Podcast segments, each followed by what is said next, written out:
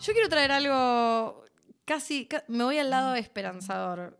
Bien. No hay nada casi esperanzador en este momento, pero fue lindo, fue lindo ir a la plaza.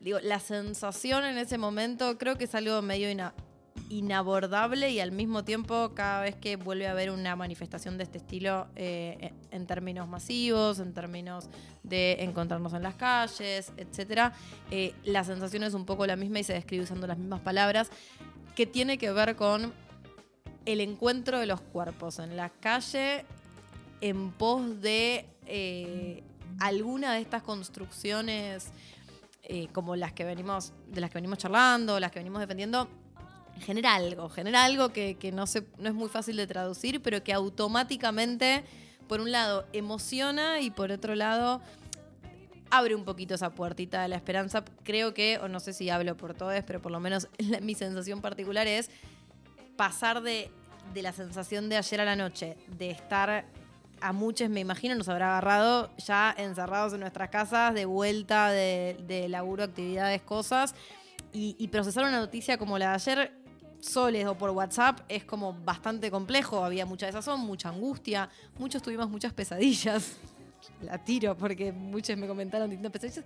El hecho de ese momento en el que uno sube del subte en la plaza y ya escucha como los cantos afuera y, y ve la plaza llena y es como que te da un respiro de, bueno, por lo menos no estamos soles, por lo menos hay muchos en la misma situación y eso da un poquito de perspectiva. Eh, Es un, es un espacio de contención, de alguna forma, que, que se vuelve realmente necesario. A fin de cuentas, somos seres políticos, diría Aristóteles, pero también sociales. Nos, nos necesitamos eh, mutuamente y en momentos tan, tan difíciles como estos creo que, creo que se vuelve eh, aún más. Yo personalmente anoche estaba en esa situación que decís, como bueno, estoy acá en mi casa, me estoy enterando de esto que... que- que está estallando el cerebro, ¿qué hago? Pero automáticamente mi- mi, reacción eh, diría que, que- que hasta eh, instintiva, como naturalmente, la primera reacción fue como tengo que ir, como cuando como cuando fue la, la represión de 2017 con la reforma previsional, que fue una represión sucedida a lo largo de más de un día, pero en la segunda jornada también a lo largo de un día, entonces era como, bueno, hay que ir a la plaza y se están reprimiendo y, y bueno, eh, hay que ir a la plaza igual, ¿viste? Como que hay una Hay que ir preparados. hay- hay que ir preparadas, sí, con las herramientas necesarias para, para resguardarse lo más que se pueda, pero hay que estar ahí. Y, y esta vez me pasó algo parecido, ¿viste? Porque, eh, bueno, o cuando coparon los la, la federal, eh, eh, la provincia, eh, la bonaerense, perdón, copó el, el- la Casa de Olivos, la Quinta de Olivos, ¿se acuerdan que estuvo todo el reclamo? Ahí lo mismo, fue como momento de loco, está peligrando la democracia. Para mí es algo fuertísimo porque yo crecí por suerte crecí en democracia. Todos crecimos en democracia en esta mesa, por suerte. Eh, y crecer en democracia me conllevó estudiar eh, lo- los procesos golpistas y, y particularmente el último, que fue el más sanguinario, el más reciente y consecuentemente el más conmovedor. eh, eh, estudiarlo en términos de, de- de algo que pasó, que, que tengo que recontra conservar. eh, Que uno mantiene la memo- memoria con la memoria viva, viva, sí, porque, porque no puede pasar de vuelta nunca más. Eh, y, y yo crecí con esa sensación, pero, pero esa sensación de, de esto genuinamente es algo del pasado que tengo que. Que tenemos que recordar para, para, para no olvidar, para que no pase de vuelta. Y en los últimos años esa sensación tipo de, de mi adolescente se empezó a desmoronar, desmoronar cada vez más eh, desde el macrismo. Como que esto del 2 por 1 ¿viste? Como de diferentes movimientos, diferentes eh, acontecimientos en, en- en la esfera pública que, que te van dando cuenta de como, bueno, la democracia no está tan consolidada como parece. Y un día te hacen un golpe de Estado en Bolivia, acá al lado. Entonces, como... Me, atravesó un poco esa, esa, esa sensación. Anoche lo mismo. Y ahora lo mismo porque todavía no termino de bajar. Es como... Fa, yo crecí eh, e- en un contexto en el, que, en, el que se me convenció que tenía que recordar algo que era pasado para que no vuelva a repetirse. Y, y es polémico decir que se está repitiendo porque no estamos ante un golpe de Estado, pero intentaron matar a la vicepresidenta. Sí, sí, el contexto es diferente, también las motivaciones indudablemente son diferentes, digamos, hay un, con- un conjunto de elementos, pero sí me parece que es importante poder plantearlo en términos de la magnitud, de la importancia de, de los sectores. Y, Yo no sé si y es- perdón que te interrumpa, y de, y de conquistas que queríamos ya completamente instaladas y que no tanto.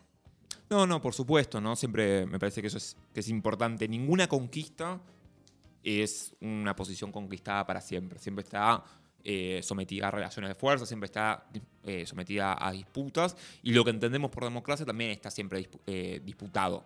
Entonces, hay, uno podría decir, bueno, hay un conjunto de reglas institucionales, prácticas institucionales, etcétera, que hacen a una democracia, ¿no? Bueno, efectivamente eso no se cumplió, porque vemos como también ciertos elementos del Ejecutivo, ciertos elementos del Legislativo, etcétera, han tenido un comportamiento muy reprochable en las últimas horas. Pero también, que es una mirada que me parece más importante, una mirada mucho más sustancial de cómo pensamos la democracia como un ejercicio pleno, cotidiano, que no está circunscripto a el voto cada tres, cuatro años, depende de cada uno de los países, sino que tiene que ver con una forma también de dirimir eh, conflictos. Bueno, también pareciera no estar tan consolidado eso. Y un tercer elemento que tiene que ver con, además de ser una práctica de, dirimir conflictos, además de ser una, mm, una arquitectura institucional, también un fin en sí mismo, una forma de organizar nuestra, nuestra sociedad. Y ahí vuelvo a la, la- la noción esta de que no importa quién era el eh, personaje político, digamos, al cual, el cual sufre el atentado. Esa no puede ser jamás la forma de dirimir un conflicto que social donde involucra al conjunto de la, de la sociedad. Y ahí pensaba un poco, está bien, nosotros vivimos en Argentina, en el Cono Sur, una historia latinoamericana basada en los golpes de Estado, pero bueno, si uno va y ve eh, las democracias capitalistas de, de Europa o Estados Unidos, etc., bueno, la forma, sus golpes de Estado, entre comillas, han sido matar eh, presidentes, presidentas, etcétera, presidentes en realidad. Eh, entonces, bueno, me parece que ahí también, digamos, volvemos a poner en magnitud la gravedad del hecho. Insisto est- con esto, eso implica pensar cuál es la responsabilidad que en esa situación asume desde los medios de comunicación, la política, el conjunto de la sociedad, los sectores corporativos, etcétera, etcétera. Y ahí me parece que uno puede pensar, ¿está consolidada la democracia? Y, qué sé yo, no, evidentemente. ¿Está consolidada la democracia en un país donde la mitad de su población vive bajo la línea de pobreza? Y no, claramente no. Ahora, ¿es tolerable por eso que se siga, entre comillas, atentando con este grado de virulencia y que seamos capaces de soportar este tipo de atentado contra la democracia? Y tampoco. Entonces, me parece que ahí hay que pensar un poco, eh, sin tener una visión ingenua, bueno, ¿qué elementos tenemos para defender lo conquistado y, seguir avanzando en un horizonte donde la democracia sea una práctica vital y no solamente una arquitectura eh, institucional que aparte cada vez está más vacía? Sí, sí. eh, creo que en ese sentido aparece, y, y retomando este, este hilo que planteabas de, bueno, lo esperanzador de Elu, de como, bueno, al menos nos, nos reencontramos en la plaza, creo que, un poco tiene que ver con eso, ¿no? Como con la movilización como, como la herramienta por excelencia que, que- que- que tenemos, prácticamente la única herramienta que tenemos los... Bueno, de hecho, perdón, pero muchos sectores se, se quejaban ¿no? de que exista una movilización. Y a mí me parece maravilloso que existan las movilizaciones. Digo, incluso las que no me gustan. Obvio. Porque es una forma de participación, Es es, que una forma de volver sustancial Te juro que... algo que Le- uno Le juramos a la derecha que preferimos que hagan 25.000 marchas contra Cristina antes de que manden a un chabón a intentar matarla o, o generen los- la- las condiciones necesarias para que un chabón por sus propios medios decida querer matarla, porque no sabemos cuál fue el móvil, pero esas son las dos posibilidades. O alguien mandó a esta persona o esta persona por motus propio llegó a esa situación. Digo, no vamos a entrar acá en el terreno de, de especular y la hipótesis, qué sé yo, pero no hay muchos caminos. O fue por su cuenta o lo mandó a alguien. Eh, nada, eso.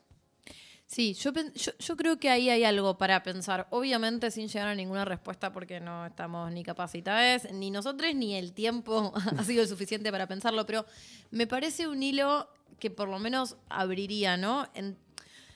Se discutió mucho y de distintas maneras eh, esta cuestión de eh, el hecho individual, ¿no? En principio hay sectores que saltaron a, a tomarlo la cuestión de, bueno, no, bueno, eh, Martín Tetaz llegó hasta el punto ridículo de decir que no se trataba de violencia política porque era un acto individual, cosa que no tiene una relación no, no, no se puede sostener demasiado, pero em, digo, en principio la idea de resaltar que se trató de un, un hecho comillas, comillas, ¿no? Aislado, individual, que no se puede rastrear claramente em, la, los vínculos entre esta persona y algún tipo de, de sector más o menos articulado políticamente, etcétera, como una forma de minimizar el hecho, etcétera. Corriéndonos de eso, porque me parece que bastante em, fácil dar por tierra eso como argumento para decir que no se trata, por ejemplo, de violencia política,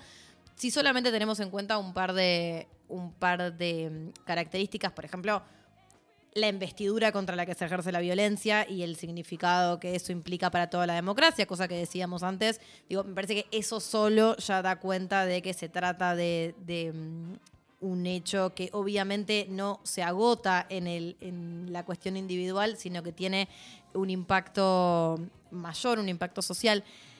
Pero me parece algo a pensar esto de qué pasa, cuán roto está el, tejido social, si se quiere, cuáles fueron las condiciones, sin meternos en psicologismos y sin meternos en especulaciones que no podamos hacer, pero cuáles son las condiciones sociales para que determinados discursos no solo... Eh, rindan y sean muy eh, eficientes en esta sociedad, sino que tengan muchas personas como ávidas de tomarlos y reproducirlos porque le dan sentido a una, a una sociedad que un poco carece de ese sentido. ¿Por qué se reproducen estas eh, violencias que terminan quizás siendo ejercidas de forma individual, pero que dan cuenta de un estado de, un estado de la cuestión social. Y no es que o sea no está desconectado y solo basta ver los diarios no solo de y digo los diarios solamente como una forma de, medir un termómetro social no solamente para poner la lupa en lo que pasa con los medios de comunicación. Em, lo que pasó en la última semana o en el último año en términos de la escalada de violencia, en términos de cómo se cómo se procesan y cómo se entienden eh, hechos como por ejemplo lo que pasó con eh, enfrente de la residencia de Cristina en la última semana, como lo que pasó en las movilizaciones y distintas eh, formas de violencia, como lo que viene pasando en las redes y es medio un fenómeno que, va más y más en escalada, esto de como desconexión de de los discursos entre sí incluso, porque pareciera que hay como discursos que se arman hablándose a sí mismos y que eh, un poco cobran cierta legitimidad ahí y empiezan a desconectarse entre sí y a desconectarse de la realidad. Entonces, ¿qué pasa con ese tejido social que hace que esto suceda? Porque incluso si es un hecho individual, que no le quita la relevancia política y la relevancia eh, social, pero incluso si es un hecho individual, eso surge de un tejido social como que tiene todas estas falencias. Entonces es como que ahí es donde yo iría a mirar y de ahí me parece que esta cuestión de, bueno, de lo colectivo, de la construcción en conjunto, de la movilización, si se quiere, eh, es como la contracara de eso. Bueno, cómo se balancea, digamos, uno u otro, o cómo juega uno y otro en la, en la construcción de sentido y en nuestro accionar, social me parece algo como para mirar frente a estos hechos. Sí. Con relación a, esa cuestión que, mencionabas un poco de las declaraciones de que tuvo mucho reverberancia, tuvo mucho eco sobre si es o no un, un, hecho político, me parece simplemente un punto ahí, vos lo mencionabas, uno tiene que ver con la investidura eh, a la cual se atenta. Si es un, un hecho de violencia política. Claro, si es un, un, hecho de violencia política o no puede pensarse y simplemente es un hecho de violencia en términos generales. Eh, me parece que, evidentemente, lo que vos mencionabas sobre la investidura, sobre lo que eso genera como efecto en la sociedad, donde efectivamente no hay que ser muy brillante para pensar cómo hubiese sido hoy si efectivamente era asesinada digamos, viviríamos en una suerte de caos y un nivel de violencia social muy grande. Entonces me parece que es, es evidente que tiene efectos políticos que no pueden ser solamente circunscriptos a un problema o institucional o un problema simplemente sobre si esta persona era una suerte de lobo suelto o algo por el estilo. Me parece que es una mirada muy maniquea pensar que solamente es violencia política cuando hay una especie de organización y conspiración en forma para hacer un, un- hecho y no pensar en los efectos que ese hecho genera. Entonces ahí me parece que hay un primer eh, elemento. Y después, obviamente, la irresponsabilidad de estar en televisión medio en ese momento, en el momento más caliente de la situación, diciendo eso, me parece que, digamos, habla, insisto, con esto, un nivel de irresponsabilidad que también se tiene que leer en términos de la circulación de esa violencia. Y ahí entro con lo que vos planteabas Bel, recién, que tiene que ver con que evidentemente vivimos una sociedad que está atravesada por un conjunto de violencias, un conjunto de violencias muy cotidianas a las cuales estamos a veces reproduciendo casi sin darnos cuenta, a veces siendo consumidores, digamos, eh, ya sea en redes, medios o, o lo que fuese, y todo eso fomenta eh, también, ¿no? Hay, de la misma manera que hay alguien interesado en vender un discurso de odio, también muchas veces estamos interesados en comprarlo. Entonces, en ese sentido, me parece que hay que pensar sobre cómo son esos mecanismos de circulación de violencia y que una cosa es la libertad de expresión y la libertad de poder expresarse eh, tus ideales, tus debates, etcétera. Me parece que eso hay que defenderlo a rajatabla. Y otra cosa muy distinto es la exhortación concreta, cotidiana, a eh, cierta, cierto odio. ¿no? Claro. Y digo odio porque, y con esto ahí doy a- no, que cierro la idea, pero una cosa es la grieta política, ¿no? que, que es, que es evidente, existe, existe en todo el mundo, digamos, me parece que no es una cosa, acá le llamamos grieta, pero existe en todos lados. Sí. La- la- el problema no es ese. El problema, me parece que hay que empezar a pensarlo, es la radicalización de la derecha. Dicho en otros términos, digamos. Sí, sí.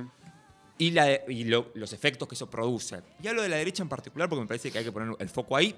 Después diría los niveles de incapacidad que tenemos como sociedad para discutir, hablar, sentarnos en una mesa. Está, clarísimo, ¿no? Eh, digo, no, no solamente creo que es culpa, entre comillas, de un sector. Ahora, que hay un sector que fomenta un odio muy antidemocrático y me parece que hay que empezar a discutirlo porque aparte es un fenómeno que no es solo argentino, es un fenómeno global que tiene nombre, estas nuevas derechas, derecha populista, extrema derecha, neofascismo, posfascismo, no me importa el, título que le pongamos, lo que estamos dando cuenta es de un nivel de intolerancia que me parece que es peligroso porque una vez que se entra en ese lenguaje, no hay mucha forma de controlarlo.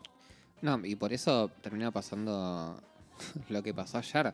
Yo eh, lo, lo hablábamos un poco eh, en off. Pensaba como si esta persona actuó por, su cuenta y, se mandó y todo. eh, eh, nada, está en un estado, o sea, está en una situación eh, de, no sé, de qué palabra usar, pero, pero de, psicopatía o algo parecido, sin caer en, en- términos psiquiátricos, pero digo, como que se, se arroja a tomar una decisión cuanto menos violenta e irresponsable, para ser muy leve, eh, y vos es como, bueno, está, es una persona, pero ¿qué discursos mamó esa persona? Y, y no hace falta excavar un carajo porque hace falta simplemente prender la TV al otro día y ver a Martín de Taz diciendo estas forradas. En el mismo momento. En el mismo momento, al otro día, ni, ni siquiera al otro día. Eh, y, y ahí creo que aparece una dimensión de gravedad del asunto, que es lo que hablábamos en off, que es... Está, no, no va Martín Tetaz con un arma a dispararle a Cristina, a, dis- a dispararle a Cristina como esta persona, pero reproduce los discursos de odio que llevan a que una persona eventualmente pueda llegar a pensar como, che, tengo que ir a pegarle un tiro a esta persona. Y entonces ahí como que hay, hay un enorme problema en términos de... Son personas con responsabilidad política, personas con las que tenés que consensuar, quieras o no, cómo vas a gobernar el país. ¿Y cómo consensuás cualquier tipo de gobierno con... Y que de eso se trata. Que pienses distinto y que igual tengas que consensuar. Claro. O sea, de eso justamente se trata. De eso Cuando va la se democracia. rompe lo, eso, estamos hablando de una ruptura de cierto contrato democrático. No se trata de que quieras, pienses igual o lo que fuese, uno puede seguir creyendo que el kirchnerismo es la peor experiencia política de la Argentina. Lo que no puedes pensar, si es que querés mantenerte en cierto campo democrático, es que tenés que sentarte y dialogar. Y eso quedó más que claro cuando se insistió tanto con que Mauricio Macri tenía que concluir su mandato. Cosa que yo no sé si, no voy a abrir esa discusión, pero digo, se insistió mucho con la idea de Mauricio Macri tiene que concluir su mandato porque, porque la democracia. Eh, entonces, nada, eso, como tener presente la, nuevamente la relevancia que tiene esto en términos eh, institucionales para el país y para el sistema democrático que intentamos construir.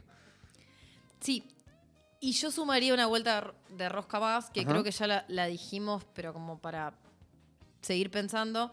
Eh, vos decías recién, bueno, si, esta, si hay una persona que llega a actuar sola de esta manera, pensemos qué discursos, eh, qué discursos escuchó, qué discursos mamó, qué discursos un poco le dieron sentido a una lectura de la realidad que llevó después, obviamente no de manera directa, obviamente en el medio de responsabilidades y todos los matices que queramos ponerle, pero claramente hay ahí como una línea para pensar, bueno, qué discursos eh, propagamos como sociedad como explicación de lo que nos pasa que después habilitan, por lo menos en el horizonte de posibilidades, determinadas acciones. Y yo diría, y más atrás de eso, ¿qué situaciones, o sea, qué situación social avalamos y construimos como sociedad para que esos discursos fueran necesarios para hacer una interpretación de la vida? O sea, ¿qué, qué estaba pasando en la vida de esa persona que esos discursos empiezan a ser necesarios, empiezan a calar más profundo? Eh, ¿Qué forma de discursos adoptamos nosotros también? Y, hago esta vuelta de, rosca porque arrancamos diciendo esta idea, ¿no? Bueno, una jornada para reflexionar. Y a mí me parece excelente y, soy la primera en marcar, como lo hicimos, la cuestión de la intervención de Martín Tetaz y, quién declaró y no declaró en Twitter eh, en repudio de lo que sucedió y demás. Pero creo que necesitamos todos como sociedad argentina pensar eh, también en términos de, de, de qué nos pasa a nosotros con eso. Porque siento que somos, que, que es también siempre es fácil pensar como, mm, che, mira cómo estábamos y entonces a ver a qué culpable buscamos, a ver quién no hizo la tarea, quién no cumplió como debía con su labor cívica, con su labor de periodista, con eh, la que sea. Y, y siempre es como que hay una vuelta de rosca donde de alguna manera también estábamos dejando pasar, avalando más o menos, muchas veces una forma discursiva. Porque obviamente hay un determinado discursos de la derecha radicalizada que empieza a calar cada vez más hondo y que hay medio una línea directa entre, bueno, si yo estoy todo el tiempo eh, promoviendo un discurso donde eh, lo- la gente que cobra un plan social son vagos y además son los responsables del, del estado social actual y, adem- y entonces son los responsables directos de que vos te estés pasando un momento malo. Bueno, hay una relación bastante directa que hacer ahí. De hecho, Eh, perdón que te interrumpa, pero en los últimos años eh, hemos visto numerosas noticias de eh, gente en situación de calle que aparecía prendida a fuego. Sí. Bueno, claro. Sí, totalmente. totalmente, por eso digo, y, hay- y hay- y está claro que hay una relación directa, que hay que señalar, que hay que repudiar y que hay que hacer esa distinción, como lo marcaban ustedes, entre qué es la libertad de expresión en plan, eh, como estas son mis ideas y vengo a exponerlas, y dónde empieza un discurso de odio, sistemático, mentiras, eh, o un discurso que favorece un, un negocio determinado más que la búsqueda de una verdad o la expresión de una opinión. Está claro. Ahora, atrás de eso también, ¿cuáles fueron nuestras formas de eh, construir discursos o de pensar estos discursos? Y cuánto simplemente no le cerramos la puerta como, eh, ah, mirá la boludez que se dice en las redes sociales, o, o yo también digo mi propia boludez en las redes sociales y me desentiendo de que esto está pasando también. Eh, digo, cómo hay discursos sobre lo que poner el foco, una forma de los medios de comunicación de, funcionar sobre las que poner el foco, también una realidad social cada vez más compleja y que cada vez más favorece esta desintegración que hace que, bueno, cada uno busca un discurso distinto para explicar un poco lo que sucede y que eso obviamente deriva en mayores niveles de violencia y qué estamos haciendo para frenarlo activamente. Eh, ¿Y cómo nos enfrentamos con todo eso? Es como...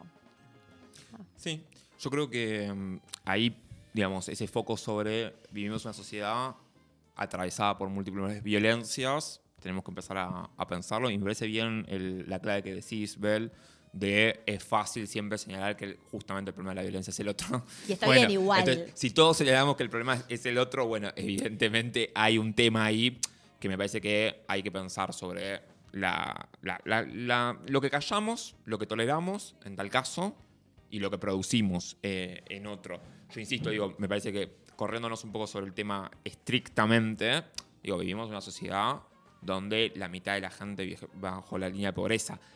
Generar violencia se te va a generar violencia en una sociedad así, digo, me parece que es casi una situación casi inexorable, entonces, de la cual somos todos más o menos parte, con niveles de, de responsabilidad ah, diferentes, pero me parece que hay que poner el foco sobre si esa es la, esa es la vida que queremos tener. No, esa es la sociedad que queremos tener. Una sociedad que reproduce constantemente ese tipo de, de violencia, donde un pibe sale y en vez de estar en el colegio está revolviendo un tacho de basura, mientras yo camino a un bar a consumir y estoy tipo sin ningún tipo de problema con, con la situación. Bueno, eso en algún momento también explota y me parece que es importante que tengamos en claro que cuando explota nos afecta a todos. No importa dónde estás, siempre te afecta. Qué necesario poder empezar a pensar nuevamente una sociedad en la que vivir, qué sociedad queremos para vivir y qué herramientas eh, utilizar para, para construirlas. En, en un momento en el que llevamos bastantes, arrastramos bastantes años no solo de crisis, sino también de, de que nuestras aspiraciones políticas consistan en, en- en- no consumar el, el proyecto adversario, porque de alguna forma el Frente de Todos fue, fue la oposición a Macri y Cambiemos fue la oposición al kirchnerismo. Eh, así que definitivamente muy, muy importante empezar a, a- a replantearnos en términos de volver a plantearnos, no en términos de plantear algo que ya estaba planteado, volver a plantearnos, como hace mucho tiempo no lo hacemos, en qué sociedad queremos vivir, en qué mundo, en qué país queremos vivir.